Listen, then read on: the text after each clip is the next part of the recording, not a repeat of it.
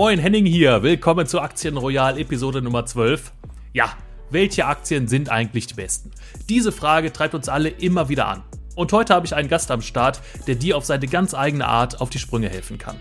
Ich spreche mit dem Buchautoren und Do-it-yourself-Anleger Steffen Binder. Steffen erzählt uns von seinem ungewöhnlichen Weg, wie er die alteingesessene Finanzberatung herausgefordert hat und sich bis heute zu einem erfolgreichen Investor entwickeln konnte.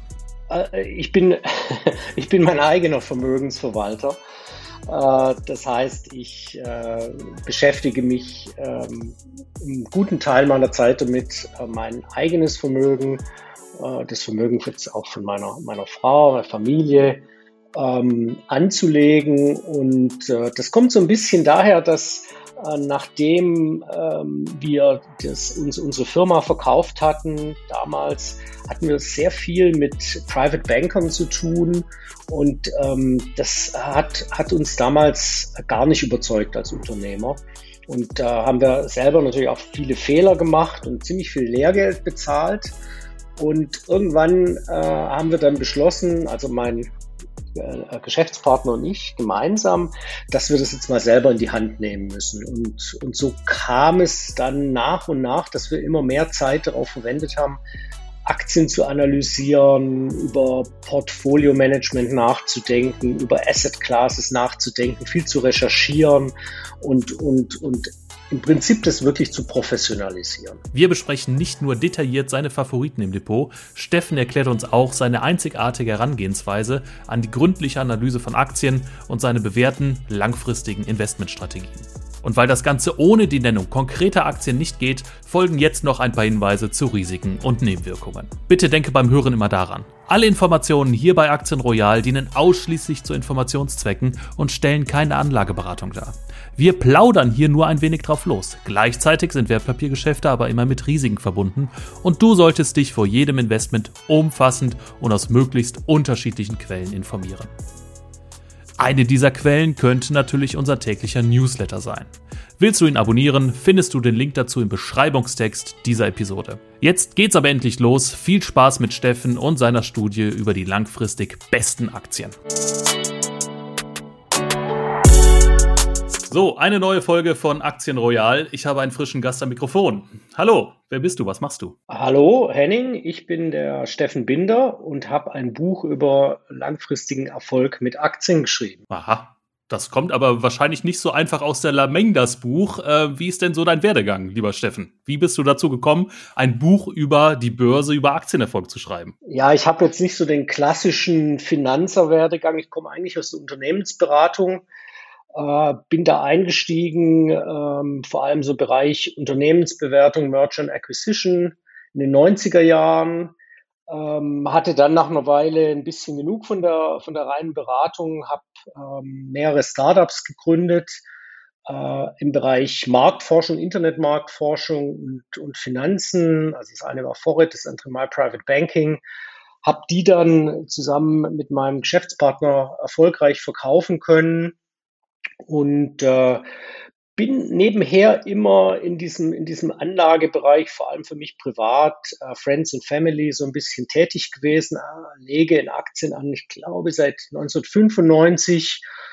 Ja, und, und heute ähm, würde ich mal sagen, manage ich das Family Office. Ja, das ist so ein bisschen ein Teil meiner Tätigkeit und äh, der andere Teil besteht daran, ich habe noch wieder eine neue Firma gegründet mit meinem Geschäftspartner im Bereich äh, Verkauf, Unterstützung des Verkaufs von Startups. Okay, da sind ja einige spannende Punkte bei, Steffen.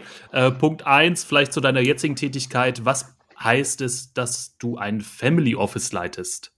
Bist du ein richtiger Family Officer, also äh, Vermögensverwalter für, für etwas reichere Familien oder wie, was muss man sich darunter vorstellen? Äh, ich, bin, ich bin mein eigener Vermögensverwalter. Okay. Ja. Äh, das heißt, ich äh, beschäftige mich ähm, einen guten Teil meiner Zeit damit, äh, mein eigenes Vermögen, äh, das Vermögen jetzt auch von meiner, meiner Frau, meiner Familie, ähm, anzulegen. Und äh, das kommt so ein bisschen daher, dass äh, nachdem ähm, wir das, uns unsere Firma verkauft hatten, damals hatten wir sehr viel mit Private Bankern zu tun. Und ähm, das hat, hat uns damals gar nicht überzeugt als Unternehmer. Und da haben wir selber natürlich auch viele Fehler gemacht und ziemlich viel Lehrgeld bezahlt. Und irgendwann äh, haben wir dann beschlossen, also mein äh, Geschäftspartner und ich gemeinsam, dass wir das jetzt mal selber in die Hand nehmen müssen. Und, und so kam es dann nach und nach, dass wir immer mehr Zeit darauf verwendet haben, Aktien zu analysieren, über Portfolio-Management nachzudenken, über Asset Classes nachzudenken, viel zu recherchieren und, und, und im Prinzip das wirklich zu professionalisieren. Das heißt, nach dem Verkauf der Startups hattet ihr mit einem Schlag sehr viel Geld oder auf jeden Fall sehr viel mehr Geld als vorher auf dem Konto, seid dann nicht einfach zur Sparkasse gegangen und habt euch beraten lassen, sondern seid zu einer Privatbank gegangen. Die kamen mehr zu uns. Das ja. War, die hatte man dann plötzlich, das war so in diesen wilden äh, Anfang der 2000er Jahre. Und ähm, das war äh, dann ganz, ganz witzig. Nach, direkt nach dem Verkauf äh, fing das Telefon an zu läuten und wir wussten uns da auch nicht so recht zu helfen. Wir, wir hatten ja wirklich keine Ahnung von, von Finanzen und, Aktien oder nicht viel und ähm, mussten dann erstmal da uns zurechtfinden. Und das hat wirklich Jahre gedauert, bis wir, bis wir gelernt haben, dass dass man nicht unbedingt auf Dritte vertrauen sollte, zumindest nicht unkontrolliert, sondern dass man sich selber da Kompetenzen verschaffen muss. Und ich glaube, das gilt jetzt für einen erfolgreichen Unternehmer oder Unternehmerin genauso wie jemand, der nur oder der kleinere Beträge anlegt. Ja, ich, das hm. selber, selber denken, selber machen, das ist das beste Rezept für den Erfolg. Wie sahen deine schlechten Erfahrungen konkret aus? Kannst du uns da ein paar Einblicke geben? ich will jetzt keine Namen nennen.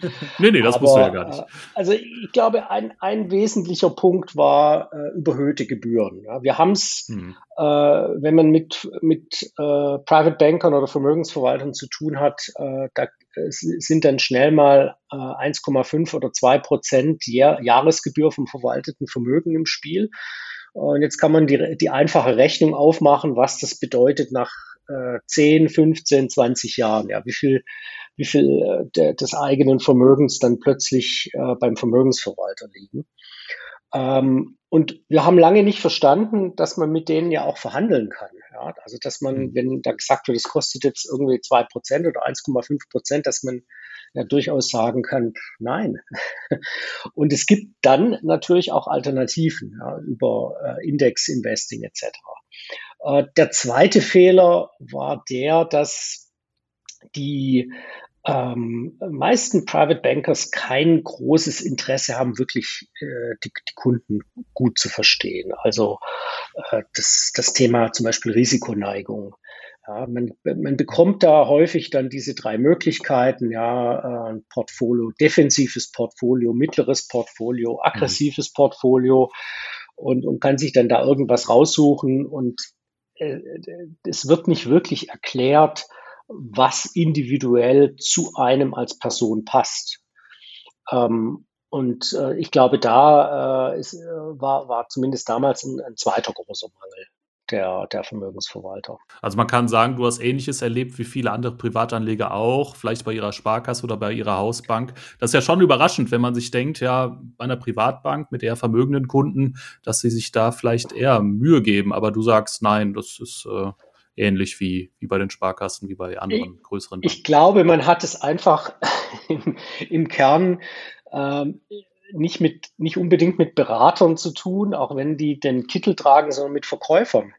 Mhm. Und äh, dessen muss man sich immer bewusst sein. Du legst jetzt selber an, du hast äh, dein Geld selbst in die Hand genommen und äh, dein eigenes Glück versucht, aber hast jetzt auch nicht einfach äh, bereit investiert oder vielleicht auch. Du hast wahrscheinlich auch äh, Indexfonds im Portfolio, nehme ich an. Äh, und du hast deine eigenen Erfahrungen gemacht und darauf basierend nehme ich an, ein Buch geschrieben, das sich nennt Professionelle Anlagestrategien für die Börse. Ähm, da stellt sich für mich zuerst die Frage, warum dieser langweilige und nichtssagende Buchtitel, lieber Steffen? Wie kam es dazu?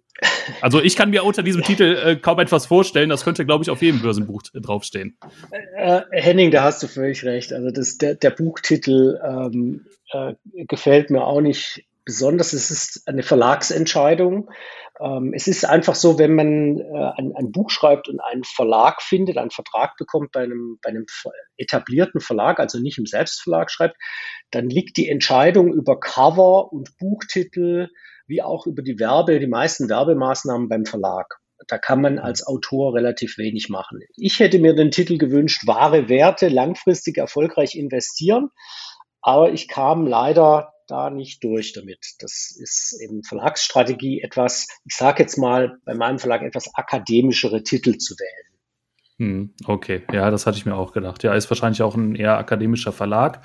Genau daher ähm, auch so wahrscheinlich eher das seriöse und äh, genau. ja, trockene Auftreten, sage ich mal. Ja. Okay, gut. Aber ich äh, konnte mich überwinden, Steffen, äh, und habe in das Buch reingeschaut. Und äh, ich muss sagen, das war ein großes Glück für mich, äh, dass ich das geschafft habe. Ähm, wirklich ein spannendes Buch und darüber möchte ich heute mit dir sprechen. Ähm, ja, erstmal, was hat dich natürlich dazu inspiriert, überhaupt dieses Buch zu schreiben? Also wie gesagt, wahrscheinlich die, deine eigenen Anlageerfahrungen, aber was steht konkret dahinter? Also was mich immer verwundert oder teilweise auch geärgert hat, ist, dass es äh, bei den, bei den meisten Anlegern und Unternehmen, auch gerade, auch und gerade bei den professionellen Anlegern, keine echte Langzeit- oder Langfristorientierung gibt. Ja, man sagt ja heute, ja, fünf Jahre Track Record bei einem, bei einem Fonds, äh, das, das ist schon ganz toll, wenn man über fünf Jahre überperformen kann oder ein Alpha, wie es so schön heißt, nachweisen kann. Ähm, also das, das ist einmal ein Punkt, der mich immer sehr gestört hat. Ich finde, fünf Jahre ist absolut nicht ausreichend. Ja, wir haben massive Schwankungen im Aktienmarkt, äh, langfristige Wellen, Auf- und Abbewegungen, die über fünf Jahre, über zehn Jahre anhalten und marktverzerrend wirken können. Äh, das Zweite, was mir aufgefallen ist, ist, dass es für den deutschen Aktienmarkt nicht wirklich ähm, eine Analyse der, der langfristigen Erfolgstreiber gab. Also ich habe das für den US-Markt gefunden. Da gibt es einige interessante Untersuchungen dazu. So, was treibt die Aktien? Was macht Aktien erfolgreich über 20, 30, 40 Jahre oder noch länger? Aber für den deutschen Markt habe ich nichts gefunden. Also keine, keine vernünftigen Daten, keine vernünftigen Analysen, äh, wenig wissenschaftliche Arbeiten oder keine wissenschaftlichen Arbeiten. Und äh, da dachte ich mir, das musst du dir jetzt mal selber anschauen. Es gibt natürlich zahlreiche andere Börsenbücher auf dem Markt und viele von ihnen bieten, ich sag mal, die schnelle Lösung für den Börsenerfolg an. Wie unterscheidet sich jetzt dein Ansatz oder dein Buch von all den anderen Büchern auf dem Markt? Ähm, ja, also wie gesagt, das, das, das Wesentliche ist, ähm, ich schaue mir die, äh, die Aktien an, deutsche Aktien speziell, aus dem, aus, dem, aus dem DAX und aus dem MDAX und wie die sich über die letzten äh, 31 Jahre, also seit 1.1990 entwickelt haben. Ähm, diese Analyse konnte ich bisher bei niemand anderem finden. Und ähm, die meisten anderen, viele andere Börsenbücher geben Tipps, die geben Strategien vor, sei es Dividendenstrategie, sei es äh, Indexstrategien, äh, aktive oder passive Strategien, die aber meines Erachtens alle auf einer Datenbasis beruhen, die entweder aus ganz anderen Märkten stammt, also zum Beispiel aus dem US-Markt, ähm, oder die einfach insgesamt völlig unzureichend ist. Und deswegen äh, versuche ich wirklich hier für Anleger und Anlegerinnen, die sagen, ja, ich, ich investiere nicht um zu spekulieren, nicht um den schnellen Erfolg, das schnelle Glück zu machen wie in, einer, wie in einem Casino, sondern ich investiere langfristig. Ich will, ich will Erfolg sehen in, in über 10 Jahre, 20 Jahre, 30 Jahre. Äh, ich investiere zum Beispiel für meine Altersvorsorge. Ähm, und, und das ist die Zielgruppe des Buches. Und ich glaube, für die kann ich ein paar interessante Erkenntnisse bieten. Das Schöne an deinem Buch ist natürlich auch, ähm, dass du keine Strategie vorgibst, also wie du sagst, keine Dividendenstrategie oder sonstige Strategie, sondern du gehst erstmal offen mit einer Forschungsfrage richtig ran. Deswegen hast du ja auch einen akademischen, wissenschaftlichen Verlag wahrscheinlich gewählt, der das Ganze publiziert. Du hast am Anfang ähm, ja eine Forschungsfrage, nämlich welche Faktoren im unternehmerischen, im operativen Geschäft ähm, bedingen äh, Börsenerfolg. Welchen Zusammenhang äh, konntest du da in deinen Studien ausmachen? Also der erste Schritt war erstmal zu fragen, ähm, wie sieht eigentlich überhaupt der Börsenerfolg einzelner Titel aus, wenn man äh, sie langfristig betrachtet. Das heißt, natürlich, naturgemäß konnte ich mir nur Aktien anschauen, die auch langfristig überhaupt am Börsenmarkt gehandelt wurden. Ja, das heißt also, ich habe gesagt, ich schaue mir Aktien an, ab 1.1.1990 bis heute, also Cut-off-Punkt des, äh, Cut des Buches ist äh, Ende 2020, da habe ich nochmal eine Verlängerung bis 2021 gemacht.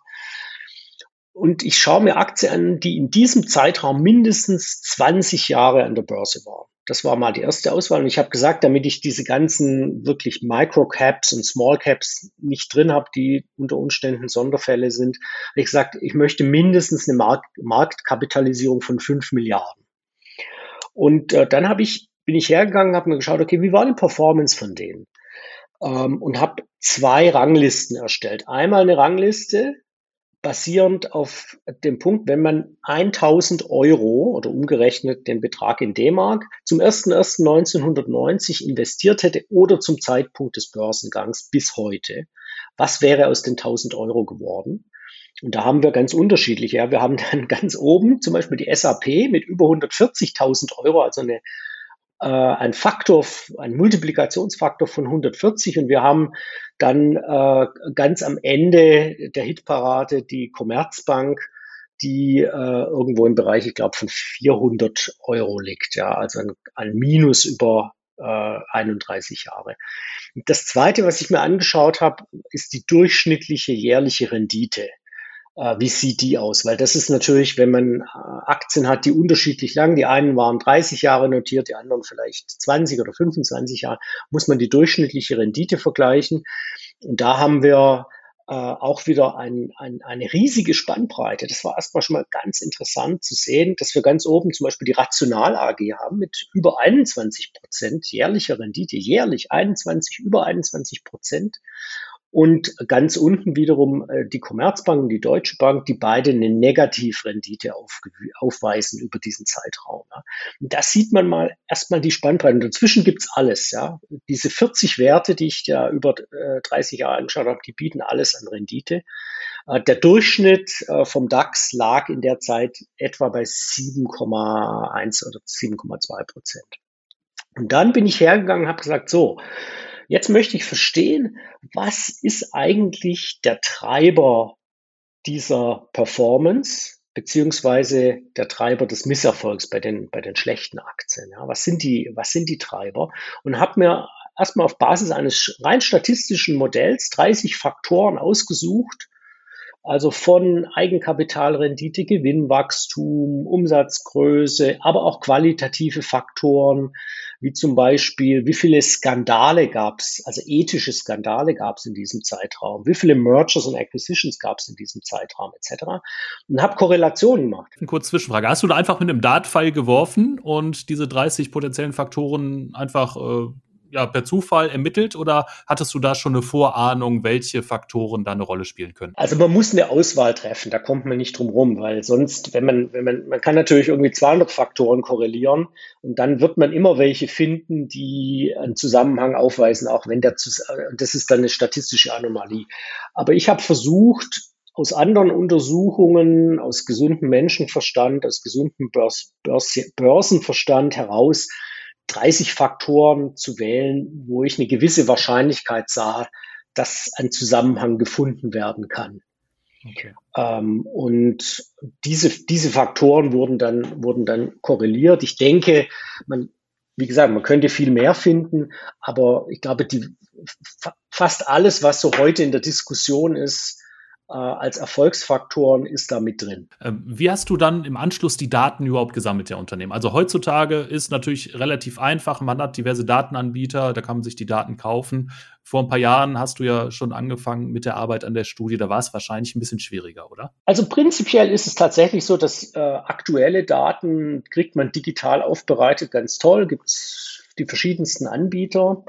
Da gibt es natürlich auch hin und wieder äh, Datenfehler drin, ja, das muss man auch ganz klar sagen. Aber alles in allem ist es ganz gut. Jedoch alles, was äh, vor dem Jahr 2000 liegt, ist digital sehr schlecht aufbereitet im, im, im, Deutsch, im deutschen Bereich. Das heißt, die Daten gibt es, gibt es teilweise auch digital aber äh, sie, sind, sie sind fehlerhaft, äh, es gibt große Lücken, insbesondere bei den etwas kleiner kapitalisierten Midcaps etc. Und äh, ich habe auch viele Daten gesucht, die eher qualitativ sind. Also zum Beispiel eben die, die Zahl der Skandale, in deren in die ein Unternehmen verwickelt war. Das heißt, für insbesondere für die für die Jahre 1990 bis 2000 musste ich dann wirklich hier in Konstanz in die Unibibliothek gehen und so alte Börsenzeitungen mir anschauen, teilweise eben auf Mikrofilm und Mikrofisch, um überhaupt an die Informationen ranzukommen. Das äh, war dann, das war im Prinzip die Hauptarbeit des Buches, überhaupt die, die Datenbeschaffung und die Datenaufbereitung dann. Du hast ähm, bei verschiedenen Aktien hast du äh, Korrelationen gefunden zwischen Rendite und Wertzuwachs auf der einen Seite und bestimmten Faktoren im operativen Geschäft auf der anderen Seite, quantitativ und qualitativ. Das sind jetzt aber erstmal nur Korrelationen. Welche Anhaltspunkte hattest du während deiner Studie oder jetzt auch im Buch, dass aus diesen Korrelationen auch Kausalitäten entstehen? Also dass da wirklich äh, fundamental Gründe im operativen Geschäft vorliegen, dass die Aktie in, der, in die eine oder in die andere Richtung läuft. Genau, das ist ein guter Punkt. Korrelation heißt nicht unbedingt auch Kausalität. Das heißt, bestimmte ähm, Effekte können auftreten, ja, immer die schöne Geschichte, ja, es gibt eine hohe, hohe Korrelation zwischen der Geburtenrate in einem, einem Dorf und der, des, dem Vorhandensein von Störchen, äh, aber es gibt natürlich keine Kausalität dazwischen. Ähm, deswegen äh, kommt hier ein ganz wichtiger Aspekt rein. Man braucht die qualitative Analyse als Gegenstück oder Ergänzung zur quantitativen Analyse. In dem Buch sind ja auch eine Reihe von Fallstudien, also qualitativen Fallstudien drin zu den erfolgreichsten und den erfolglosesten Unternehmen, also börsenmäßig gesprochen. Und anhand dieser qualitativen Analyse kann man dann die quantitativen Faktoren viel besser einschätzen. Also wenn ich zum Beispiel sehe, es gibt eine sehr hohe Korrelation zwischen dem Vorhandensein eines von, von Ankeraktionären, also das heißt Aktionäre, die einen sehr starken Einfluss auf das Unternehmen haben, die mindestens über 25 Prozent oder noch mehr der Aktien verfügen in, an einem Unternehmen und der Rendite, der langfristigen Rendite. Dann fragt man sich natürlich, okay, wie kommt, wo ist jetzt dieser Zusammenhang? Was führt dazu, dass die Ankeraktionäre eine, eine, eine hohe, höhere Rendite mit sich bringen statistisch? Und wenn man sich dann die Fallstudien anschaut, dann findet man tatsächlich, dass Ankeraktionäre ein sogenanntes geduldiges Kapital darstellen, ja, mitbringen, die einerseits Ruhe in das Unternehmen bringen, weg von der kurzfristigen, quartalsorientierten äh, Geschäftspolitik führen, langfristig denken und da auch dem Management entsprechend den Rücken stärken, die aber auch bereit sind, gewisse kalkulierte Risiken mitzutragen und da nicht gleich ähm, den, ich sage jetzt mal, die Flucht antreten und die Aktie verkaufen. Und diese qualitative Bestätigung der quantitativen Zusammenhänge, die ist dann ganz wichtig, wenn man von der Korrelation zur Kausalität kommt. Steffen, dann lass uns doch mal die einzelnen Fallstudien durchgehen, äh, falls du die äh, Zeit dafür mitgebracht hast. Du hast zum einen Rational, ähm, das ist ein Hersteller von äh, Küchengeräten im professionellen Bereich. Du hast SAP, Adidas und die Sartorius AG dabei. Ähm, lass uns doch mal mit rational anfangen. Das, die sind mal ganz klein gestartet in Bayern als Start-up und sind heute als Küchengerätehersteller bei Restaurants, bei großen Hotels äh, gang und gäbe. Man, wenn man mal einen Einblick in, in die Küchen bekommt, sieht man die Geräte überall stehen.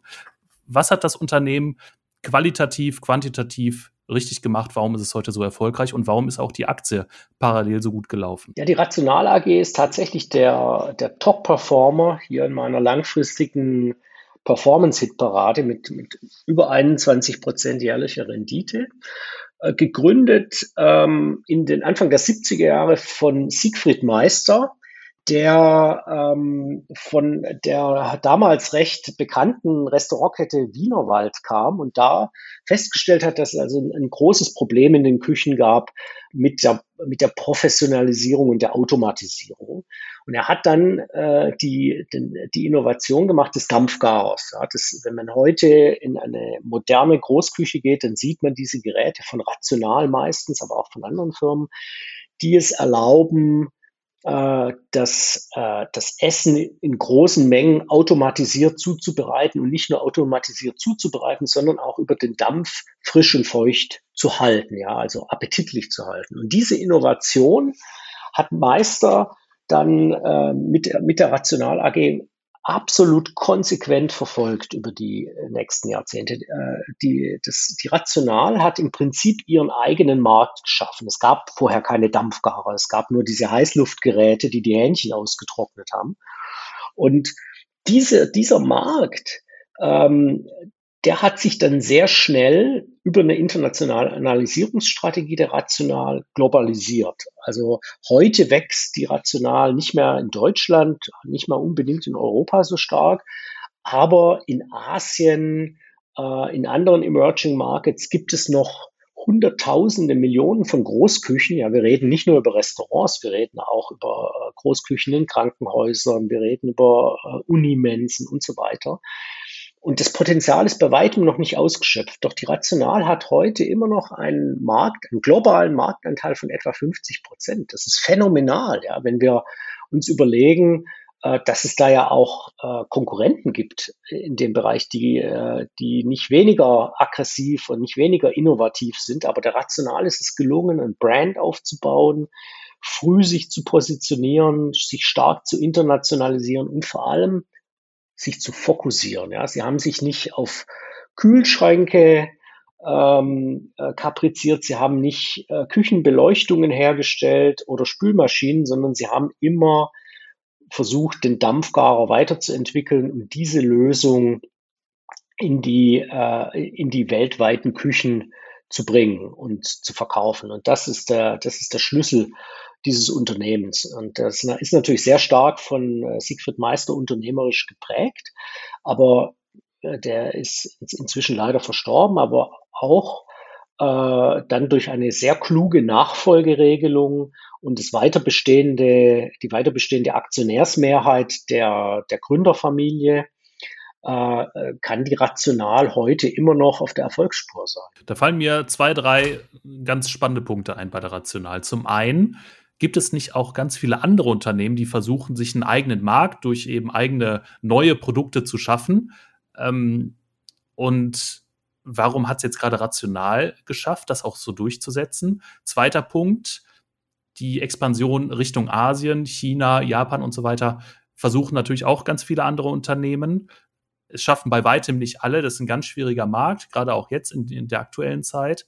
Was sind da vielleicht die Punkte, warum Rational es geschafft hat? Und dritter Punkt ist natürlich das Thema Familienunternehmen. Ich sehe immer, äh, oder bei mir stellen sich immer Fragezeichen oder die Fragen auf, ähm, wenn es um die Nachfolge geht. Es gibt sicherlich ganz viele Unternehmen, äh, die das eben nicht hinbekommen, äh, das Geschäft an die nächste Generation weiterzugeben. Ähm, und auch da die Frage, was hat Rational da genau richtig gemacht? Also grundsätzlich ist es absolut richtig, dass ähm, gerade wenn wir uns junge Unternehmen anschauen, Startups, und die Rational war ja in den 70er Jahren ein Startup, nichts anderes äh, wie heute auch viele Jungunternehmen sind, ähm, dann ist es natürlich von außen absolut schwierig zu sagen, wird das ein Erfolg oder wird das kein Erfolg. Ähm, es gibt sicher äh, ex post betrachtet bei der Rational sehr viele Faktoren, die dafür gesprochen haben. Sehr viele Faktoren haben mit der Person des Gründers, äh, Sigrid Meister, zu tun. Ähm, sehr viele Faktoren haben damit zu tun, dass äh, sie im richtigen Markt wirklich aktiv waren, also ein echter Wachstumsmarkt, ja. Also dieser, die ganze, der ganze Bereich Food-Zubereitung, Außerhausessen, äh, all das hat ein, äh, weltweit einen wahnsinnigen Aufschwung genommen. Und ähm, das war natürlich Glück für die Firma, aber sicher auch Strategie, sich in diesem Markt zentral zu positionieren.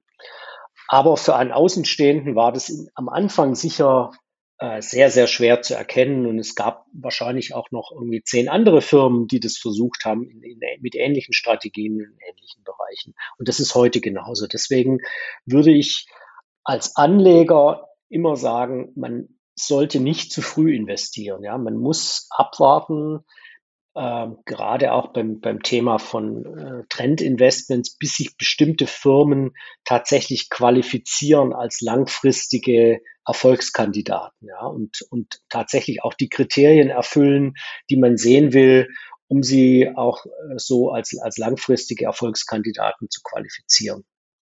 Also das ist, äh, das ist, glaube ich, ein ganz, ganz entscheidender Punkt. Ähm, die, das Thema äh, Asien-Internationalisierung ist aber ähm, schon damals wichtig gewesen und ist natürlich heute noch viel entscheidender, ja, weil die, die Musik spielt natürlich nur noch zum kleinen Teil in Europa, noch, noch zu einem noch kleineren Teil in Deutschland. Und fast alle dieser äh, sehr erfolgreichen Unternehmen, die ich in meiner äh, Liste habe, sind international äh, expandierende Unternehmen, ein großer Teil sogar tatsächlich globale Marktführer in ihren Märkten, auch wenn das teilweise Nischenmärkte sind, wie zum Beispiel ja, hier professionelle Ausrüstung von, äh, von Küchen. Ähm, aber sie sind global beherrschend und das ist auch ein ganz, ganz wesentlicher Erfolgsfaktor. Du sagst als Investor oder du rätst den Privatanlegern als Investor nicht zu früh zu investieren dann stellt sich natürlich das Problem, dass man dann auch diese, wenn man eben nicht früh genug investiert, auch diese Verzinsung über 20, 30 Jahre gar nicht mitnimmt als Kapit am Kapitalmarkt. Wann konnte man jetzt, bleiben wir beim Beispiel Rational, wann konnte man bei der Rational denn als Anleger erkennen, hier lohnt sich das Investment? Kann, könntest du da einen Zeitpunkt in der Rückschau ausmachen, äh, wo man sowas hätte sagen können und wo man hätte investieren können? Oder sogar müssen? Sehr, sehr guter Punkt. Ich glaube, da muss man wirklich nochmal vorausschicken, Rendite über lange Zeiträume kommt nicht gleichmäßig. Oder es gibt Fälle, wo es tatsächlich eine, eine sehr gleichmäßige Renditeentwicklung gibt, äh, wo sich eine Aktie sehr gleichmäßig, sehr gut entwickelt. Aber Rendite in fast, in, in der großen Mehrheit der Fälle kommt in äh, ich sage jetzt mal in Bursts und Wellen, ja. Also beispielsweise wenn wir uns eine, äh, eine SAP anschauen, die auch ganz oben ist, da äh, hat, hat, sich, hat sich die Renditeentwicklung erst in den 90er Jahren beschleunigt, obwohl die auch schon äh, seit den Anfang der 70er existiert und länger schon am äh, Aktienmarkt äh, notiert war. Ähm, wesentlich ist aber nicht der Aktienkurs, sondern wesentlich ist die operative Entwicklung. Das heißt, ähm, wir als Anleger sollten ein, ein Unternehmen danach bewerten, welchen Track Record in der operativen Entwicklung, Umsatzwachstum, vor allem aber auch Gewinnwachstum, äh, die äh, Rendite, die Gewinnrendite auf den Umsatz und die Eigenkapitalrendite ein Unternehmen mit einer gewissen Gleichmäßigkeit präsentieren kann.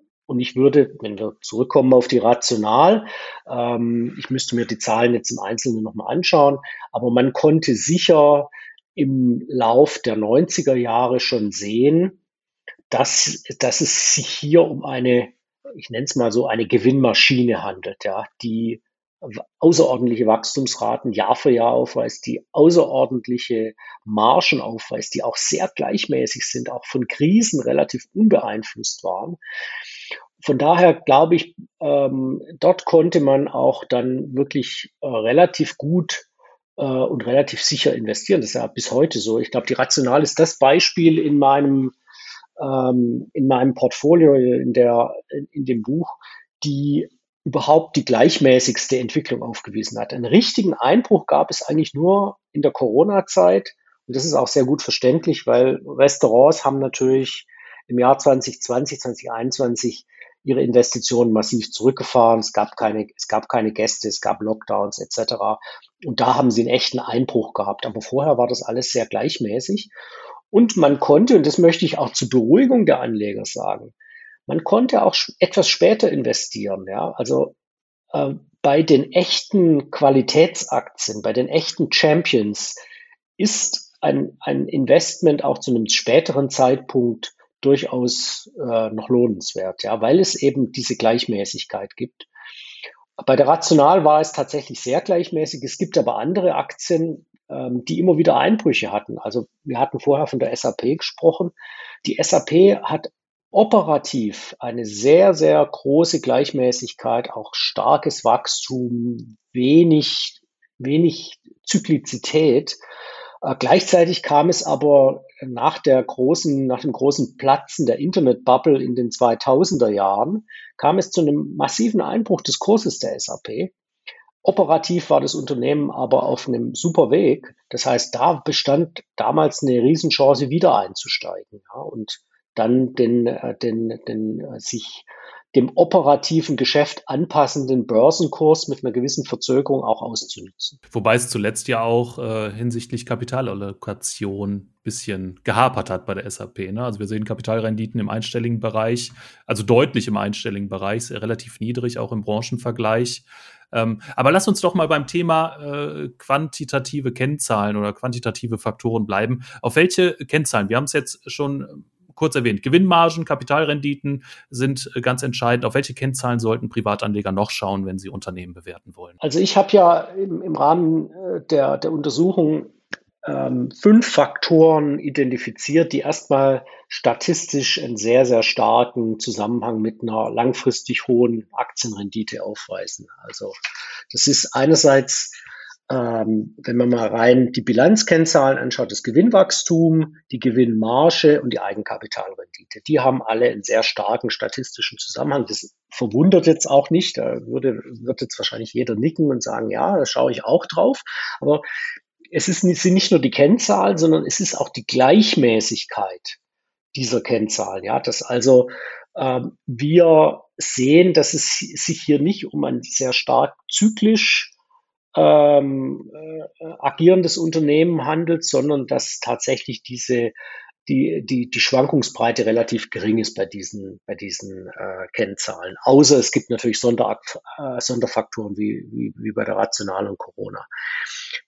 Die zwei qualitativen Faktoren, die äh, für mich ganz stark sind, sind einmal dann die Ankeraktionäre. Das ist überhaupt der Faktor, der die allerstärkste Korrelation aufweist zur langfristigen Rendite. Also mindestens mit 25 Prozent ist ein Ankeraktionär, eine Aktionärsgruppe beteiligt. Das können die Gründer sein, eine Gründerfamilie, aber auch andere, die jetzt einen, einen strategischen Einfluss haben. Warum ist das so? Ist das der einzige Grund, weil das Unternehmen dadurch äh, langfristig, äh, langfristig orientiertes Kapital zur Verfügung hat oder stehen da noch andere Gründe dahinter? Das, äh, das langfristig orientierte Kapital ist äh, meines Erachtens ein ganz wesentlicher Punkt hier. Der zweite wesentliche Punkt ist aber, äh, dass ein starker Ankeraktionär ein Gegengewicht zum CEO und zum Topmanagement bildet. Ja, wir haben äh, einen anderen Faktor, der auch ganz interessant ist, der hat nicht so einen starken Zusammenhang, aber das ist der Faktor ehemaliger CEO im Aufsichtsrat, wirkt sich positiv auf die Rendite aus. Ähm, und das ist, das ist der gleiche Mechanismus. Ja, wenn der, wenn der Aufsichtsrat und die Aktionäre als Kontrollinstanz nicht in der Lage sind, das Top-Management zu kontrollieren und auch hier die strategischen Leitplanken vorzugeben, dann sehen wir sehr häufig, dass es hier eine Verselbstständigung gibt beim, äh, beim Top-Management. Und die Verselbstständigung, die geht leider oft genug in Richtung äh, kurzfristigen Erfolg auf Kosten der langfristigen Rendite, weil der kurzfristige Erfolg bringt eben auch mehr Bonus. Und äh, oftmals sind CEOs ja dann auch äh, eher kurzlebig. Das heißt, sie möchten eine kurzfristige Optimierung, weil sie gar nicht wissen, ob sie in drei Jahren denn noch an der Spitze dieses, dieses Unternehmens stehen. Und äh, da sehe ich einen weiteren wesentlichen Punkt, der die, für die Ankeraktionäre wichtig ist. Und der dritte Punkt ist meines Erachtens auch die, ähm, dass Ankeraktionäre bereit sind, Risik, also nicht nur langfristig Sicherheit geben, aber auch langfristige Risiken abzusichern. Ja. Ankeraktionäre wissen einfach, wenn wir zum Beispiel die, uns die Sartorius anschauen, ja, diesen äh, Zulieferer für im Bereich äh, Biopharmaceuticals, auch sehr erfolgreiches Unternehmen, die wissen einfach, dass wenn man investiert, um in neue erfolgversprechende Märkte vorzudringen, dass die Ergebnisse oftmals Jahre auf sich warten lassen. Und auch dafür sind Ankeraktionäre wichtig. Sie sind bereit, diese Risiken zu tragen und sagen, jawohl, da gehen wir jetzt rein, während der kurzfristig orientierte Aktionär, wenn der sieht, okay, jetzt haben wir erstmal vielleicht Verluste oder die Eigenkapitalrendite geht runter, äh, dann sind die schneller weg, als man gucken kann. Über diesen Umweg kommen wir vielleicht noch mal zum Thema Familienunternehmen. Auf die Frage hast du mir noch keine Antwort geliefert. Das Thema Aufsichtsrat, ehemaliger CEO, da fällt mir spontan das Unternehmen Sixt ein. Da haben wir auch den äh, Gründer Erich Sixt, der mittlerweile im Aufsichtsrat sitzt und äh, das Unternehmen operativ an seine Söhne weitergegeben hat manche Analysten sehen da einen Kritikpunkt, ne? dass, äh, dass eben der Vater jetzt noch mal im Aufsichtsrat sitzt, da gibt es dann familiäre Spannungen, das kann sich aufs Geschäft auswirken. Aber so wie ich dich jetzt verstanden habe, siehst du das eher als Pluspunkt. Kann man das auch bei Sixt so sagen? Hast du da Einblicke? Also ich äh, muss zugeben, ich habe jetzt Sixt noch nicht eingehend analysiert. Ähm, sie tauchen jetzt auch in meiner Liste nicht auf, weil sie nicht lang genug am, am Aktienmarkt war, beziehungsweise ähm, nicht, nicht, nicht seit 1990. Aber grundsätzlich ist zu sagen, dass natürlich aus Corporate, aus reiner Corp, einer reinen Corporate Governance Sicht sind solche Dinge, werden solche Dinge heute nicht unbedingt gutiert. Äh, man will unabhängige Köpfe im Aufsichtsrat haben und nicht welche, die vorher als in einer Gründerrolle waren, in einer CEO-Rolle und so weiter. Ich glaube, aus einer wirtschaftlichen Sicht äh, muss man hier dem, dem Corporate Governance Gedanken etwas äh, widersprechen, weil natürlich der ehemalige Gründer, der ehemalige CEO ähm, haben einen ganz anderen Insiderblick auf das Unternehmen und können äh, ein, ein, ein Top-Management ganz anders beurteilen und auch die Strategien ganz anders beurteilen, wie jemand, der jetzt hier neu in einen Aufsichtsrat kommt und äh, vielleicht weder von der Branche noch von dem Unternehmen allzu viel Ahnung hat. Also von daher würde ich sagen, im Allgemeinen ist das für mich ein positiver Faktor. Es gibt natürlich Ausnahmen. Ja. Wenn wenn, wenn in bestimmten Familienkonstellationen gibt es riesige Streitereien, Nachfolgeprobleme, äh, es kommt zu Unternehmensspaltungen, man muss sich da nur diese, die Balzen-Geschichte anschauen oder ähnliche, ähm, die dann äh, völlig kontraproduktiv wirken. Und das sind natürlich Einzelfälle, ja, die, ähm, die dann als, als Gegenbeispiele äh, angeführt werden können. Das ist auch richtig so. Aber im Allgemeinen sehen wir hier zumindest im deutschen Markt äh, über die letzten äh, 30 Jahre einen sehr, sehr positiven Einfluss dieser Familienstrukturen und dieser Ankeraktionärsstrukturen. Okay, Steffen, jetzt haben wir über verschiedene Faktoren gesprochen, die Erfolg ähm, andeuten können oder eben den Anlegern zeigen, dass eine Aktie im langfristigen Verlauf wirklich steigen kann. Aber du hast jetzt über 30 Faktoren analysiert, da muss doch auch irgendwas dabei sein, ähm, was, was gegenteilig wirkt. Also gegenteilig äh, ist, sind natürlich auch Faktoren, die wir dann benutzen können in der Analyse. Ja, zum Beispiel eben ein wichtiger Faktor ist äh, Regulierung. Wenn die Regulierung zu stark ist, wird die Rendite negativ betroffen davon. Ja, das sehen wir im Bankenbereich. Äh, Bankenregulierung, ob das jetzt volkswirtschaftlich sinnvoll und gut ist, ja oder nein, das ist eine andere Diskussion. Aber für den Gewinn der Banken ist Regulierung erstmal relativ teuer und kostentreibend und daher hat es einen negativen Einfluss. Jetzt gibt es aber einige Faktoren, ähm, die keine oder nur eine sehr insignifikante Korrelation aufweisen. Okay, also die gar nicht sich auswirken auf den Erfolg des Unternehmens oder den, den Renditeerfolg genau. der Aktie. Okay. Genau, also ein Beispiel ist, was mich persönlich erstaunt hat, erstaunt hat, Dividendenrendite. Hat nur eine ganz, ganz schwache Korrelation mit der, mit der langfristigen Performance. Ähm, obwohl es ja unheimlich viele äh, Fonds gibt und Strategien, die auf die Dividendenrendite abheben. Aber also ehrlich gesagt, Steffen, ich finde es gar nicht so erstaunlich, denn ich als Anleger, ich würde auch eher sagen, ja, Unternehmen, die Dividende zahlen, die sind schon gewachsen, die sind schon erfolgreich, sind jetzt an einem Peak angelangt, an dem sie eben auch die Anleger an, am Gewinn ähm, beteiligen können, die Dividende ausschütten können. Ähm, da würde ich jetzt selber als Anleger, so mache ich es auch selber privat, ähm, ich erwarte von meinen Dividendenunternehmen nicht unbedingt allzu viel Wachstum noch in nächster Zukunft. Aber ich kann, könnte mir natürlich vorstellen, dass viele andere Privatanleger das anders sehen und äh, das eben als äh, Faktor sehen würden, wo, wo vielleicht noch Wachstum dahinter stecken könnte. Aber du sagst ja auch, du, für dich war es äh, eher äh, überraschend. Ja, also es hat, mich hat es überrascht. Ich habe einige Papers gelesen aus dem US-Markt, wo es hieß, ja, Dividende ist ein guter Indikator für langfristige Performance. Ich weiß nicht, wie gut die gemacht sind, aber ich habe die so ein bisschen quer gelesen. Aber du hast recht, es ist natürlich äh, genau, genau der Punkt, eine hohe Dividende äh, zeigt natürlich erstmal auch in der Regel einen ähm, reifen Markt an und geringere Wachstumsaussichten. Und da haben wir natürlich dann auch beim Gewinnwachstum und so doch ein bisschen die Bremse drin. Und wahrscheinlich ist das der Grund, warum Dividende jetzt nicht unbedingt, es ist auch nicht negativ korreliert, es ist einfach gar nicht korreliert.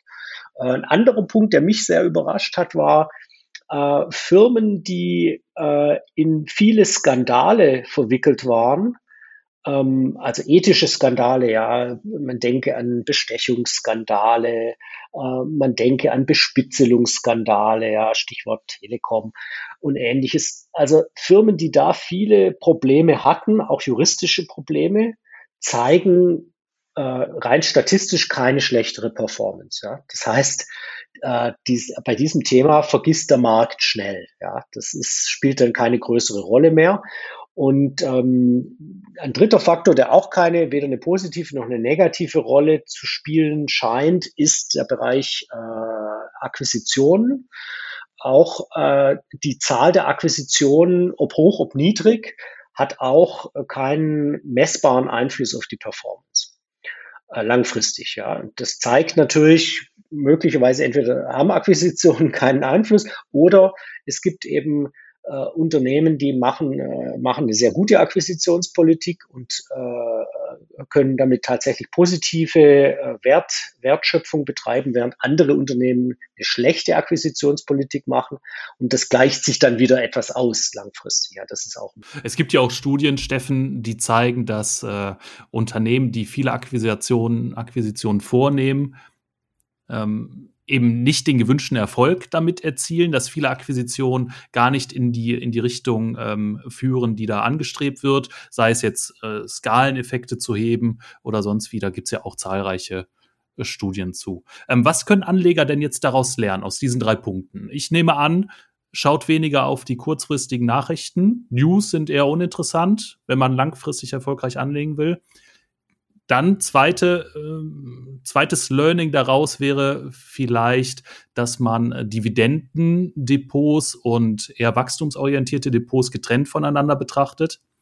Und das dritte mit den Akquisitionen, was können Anleger daraus lernen? Da fällt mir im Moment nichts ein. Also ich glaube, Akquisitionen müssen individuell beurteilt werden. Ja, also äh, das ist, das ist ganz wesentlich. Es gibt, äh, es gibt in, in, in den Fallstudien, auch um nochmal darauf zurückzukommen, ähm, gibt es Akquisitionen oder Mergers, die katastrophal waren. Ja? Also zum Beispiel Commerzbank und Dresdner Bank 2008, äh, auch auf Betreiben oder unter Druck der damaligen Bundesregierung, um einen weiteren nationalen Champion in Deutschland äh, zu, zu protegieren ist ganz schlecht rausgekommen. Ja, man hat, man hat äh, die ganzen Leichen im Keller bei der Dresdner Bank übersehen oder wollte sie nicht sehen. Und das ist dann alles wenig später äh, ganz, ganz negativ äh, der Commerzbank, der großen Einheit Commerzbank dann äh, zur Last gelegt worden. Andererseits, wenn wir uns anschauen, äh, zum Beispiel die äh, Sartorius hat eine Akquisition gemacht, die B. Braun Biotech das war die Schlü der Schlüssel, um überhaupt in den Biotechnologiemarkt, also vom Laborausrüster zum Biotechnologie-Systemanbieter, Lösungsanbieter zu werden. Diese Akquisition war absolut entscheidend, hat einen absolut positiven äh, Effekt gehabt auf die Wertschöpfung der Firma. Das heißt also, wir müssen diese Dinge absolut eins, also individuell betrachten, analysieren und die eigenen Rückschlüsse äh, daraus ziehen. Was du sagst, mit dem Newsflow, den Newsflow zu ignorieren, finde ich auch einen ganz wichtigen Punkt. Äh, kann man nur betonen. Ähm, Leute, lest, ignoriert den Newsflow, lest die Quartalsberichte, lest die äh, jährlichen Geschäftsberichte, da stehen die entscheidenden Dinge drin. Also bei der Commerzbank, Dresdner Bank, da war wahrscheinlich auch einfach viel zu viel Politik drin. Ähm, jetzt stellt sich für mich die Frage, wenn wenn ich investiert bin in einem Unternehmen und das Unternehmen meldet eine Akquisition oder plant eine Akquisition, ähm, wie kann ich selbst als Privatanleger, als Investor mir da so einen tiefen Einblick verschaffen, dass ich das auch wirklich bewerten kann. Das ähnlich wie die Frage vorhin. Wann, ähm, wann kann ein Anleger das wirklich analysieren oder klappt das nur in der Rückschau, so wie du das jetzt in der Studie gemacht hast? Also es stimmt natürlich, Akquisitionen werden angekündigt. Äh, die meisten Akquisitionen, also der ganz große Teil der Akquisitionen sind ja kleine Akquisitionen, die erstmal auf den gesamten Geschäftsverlauf einer, einer börsennotierten Firma eines Blue Chips wenig Einfluss haben. Das heißt, richtig wichtig wird, äh, wird die Analyse natürlich bei den Mega-Akquisitionen. Ja. Daimler Chrysler zum Beispiel. Ja, das, äh, da, da hätten wahrscheinlich bei den Anlegern bei der Ankündigung schon alle Alarmglocken läuten sollen. Und ich glaube, man muss sich dann immer wirklich in, den, in die Rolle eines, eines als Aktionär, in die Rolle eines Geschäftsteilhabers oder Teilhaberin versetzen und überlegen, macht diese Akquisition jetzt nicht nur Sinn kurzfristig aus Sicht des Top-Managements, aus Sicht des CEOs, sondern macht es langfristig wirtschaftlich Sinn? Ja, wo ist eigentlich die betriebswirtschaftliche Logik? Und dann äh, hat man ja bei jeder angekündigten Akquisition die Statements und die Berichte, Risikoberichte etc. mit den Risiken und Chancen, die da aufgeführt werden. Dann kann man sich genau durchlesen, was sind die angekündigten Synergien. Und ähm, ich glaube, da kann dann jeder und jede, mit die über einen gewissen Geschäftssinn verfügen, doch sehr schnell sehen, äh, macht, macht es Sinn? Ist da eine Logik drin oder ist das jetzt einfach nur äh, die Hybris äh, eine, eine, eine, eines äh, Top-Managers, der hier einfach um jeden Preis wachsen will? Also vielleicht auch hier der Ratschlag an die äh, Privatanleger wirklich das Management kritisch zu beäugen. Auch das Management ist in seiner äh, Rolle auch eine Art Verkäufer gegenüber den Eigentümern. Und ihr als Aktionäre seid Miteigentümer eines Unternehmens. Und da müsst ihr eben das Management ganz kritisch beäugen und beobachten und euch nicht einfach alles aufschwatzen lassen durch irgendwelche PR-Meldungen. Ähm, genau, da muss man eben wirklich mitdenken als Unternehmer, als Miteigentümer und eben am langfristigen Erfolg des Unternehmens interessiert sein als Aktionär, genau. Ist eigentlich ein ganz wichtiger Punkt. Ja, Steffen, ich nehme an, die Studie hast du begonnen, um erstmal dir selber klar darüber zu werden, wie du selber investieren möchtest in Zukunft. Du hast jetzt deine Startups verkauft, viel Geld, dann aber schlechte Erfahrungen mit äh, Privatbanken gemacht, mit den Verkäufern dort, wolltest dann das Ganze selber in die Hand nehmen, hast die Studie irgendwann auch angefangen. Was hast du jetzt nach dieser Studie für dich und für deine Investments gelernt? Wie gehst du ähm, seit du diese Studie abgeschlossen hast, jetzt konkret vor? Also grundsätzlich äh, ver vertrete ich so eine Doppelstrategie. Ja. Einerseits äh, bin ich ganz klar ein Freund von indexorientierten Strategien. Das heißt, ich selber investiere auch einen guten Teil meines eigenen Vermögens in äh, ETFs, Indexfonds, um einfach breit am internationalen Markt zu partizipieren. Ja, das ist sozusagen ein, ein Portfolio. Ja. Und dieses Portfolio, das ist, das ist simpel, das ist einfach, das ist kostengünstig und das ist eine ganz tolle Sache. Und das ist, glaube ich, auch für die Mehrheit der, der Privatanleger sollte das die, die präferierte Art des Investierens sein. Ja. Insbesondere, wenn man nicht sehr viel Zeit äh, oder zumindest einen gewissen Zeitaufwand betreiben will mit Bilanzen lesen und, und, äh, und ähnlichem. Also das ist ganz, ganz klar die eine Säule, auf der ähm, meine, meine Anlagestrategie ruht. Die andere Säule äh, ist das Stockpicking. Und ich benutze die, den, den entwickelten Score, also der, äh, der sogenannte 30-Jahres-Score, weil er auf diesen Daten von 30 Jahren beruht. Diesen Score, der aus acht einzelnen Elementen besteht, den benutze ich als Filterinstrument. Ja. Ich schaue mir einfach das Universum, man kann ja heute sehr leicht die Aktien, ähm, Aktien filtern. Ich schaue mir das einfach an, ja, wer hat ich sage jetzt mal ein paar Beispiele, wer hat Ankeraktionäre, wer hat eine bestimmte äh, langfristige und gleichmäßige Eigenkapitalrendite, wer kann ein gewisses Gewinnwachstum aufweisen, wer ist in einer Industrie, die nicht übermäßig reguliert ist und nicht übermäßig zyklisch ist. Also das sind all diese, diese Erfolgsfaktoren, die ich sehe. Und diese Filter, die lasse ich einfach über ein bestimmtes Aktienuniversum laufen äh, insbesondere natürlich über die deutschen Aktien, weil die Daten, die Analysen, die betreffen ja erstmal die deutschen Aktien. Ich kann jetzt nicht unbedingt sagen, dass sie auch jetzt auf japanische Aktien äh, diese Erfolgsfaktoren unbedingt zutreffen äh, lasse ich da drüber laufen und dann erhalte ich eine bestimmte Auswahl von, von Kandidaten, in die man investieren könnte, die diesen Test bestehen. Und die muss man sich dann natürlich nochmal genauer anschauen. Ja, da muss man dann wirklich in die Geschäftsberichte reingehen, die Bilanzen reingehen, in die Story reingehen sich die, die auch, auch den menschlichen Faktor anschauen, die, die Manager, die Aufsichtsräte, wie haben die agiert, wie oft gab es da Wechsel an der Spitze, wie, wie kontinuierlich, wie konsistent ist die Geschäftspolitik, die Strategieentwicklung. Und dann wird die, auf der Basis wird dann die Stockpicking-Entscheidung getroffen. Ich habe also, ich, also was ich nicht mache, ist äh, automatisiertes Investieren. Wir hat, ja, du hattest ja hier im Blog auch äh, einige wirklich sehr interessante äh, Vertreter, die so eher automatisierte Portfolioansätze haben. Äh, da bin ich jetzt persönlich überhaupt kein Freund davon. Ich weiß, dass es funktionieren kann und die haben absolut ihre Berechtigung, aber ich persönlich schaue mir das, bin wirklich der klassische Stockpicker, der dann da tief einsteigt und sich äh, die Geschäftsberichte äh, zulegt und dann auch, wenn die Unternehmen mal im Portfolio sind, zumindest immer, wenn die Quartalsberichte kommen, da wieder einen Blick drauf wirft, kontrolliert, ist die Strategie immer noch die gleiche? Ist es konsistent? Wenn es Ausreißer gibt, operativ, ja, wenn plötzlich die Gewinnmarge nach unten geht, woran liegt? Sind es außerordentliche Faktoren oder ist hier tatsächlich eher tatsächlich ein systematisches Problem?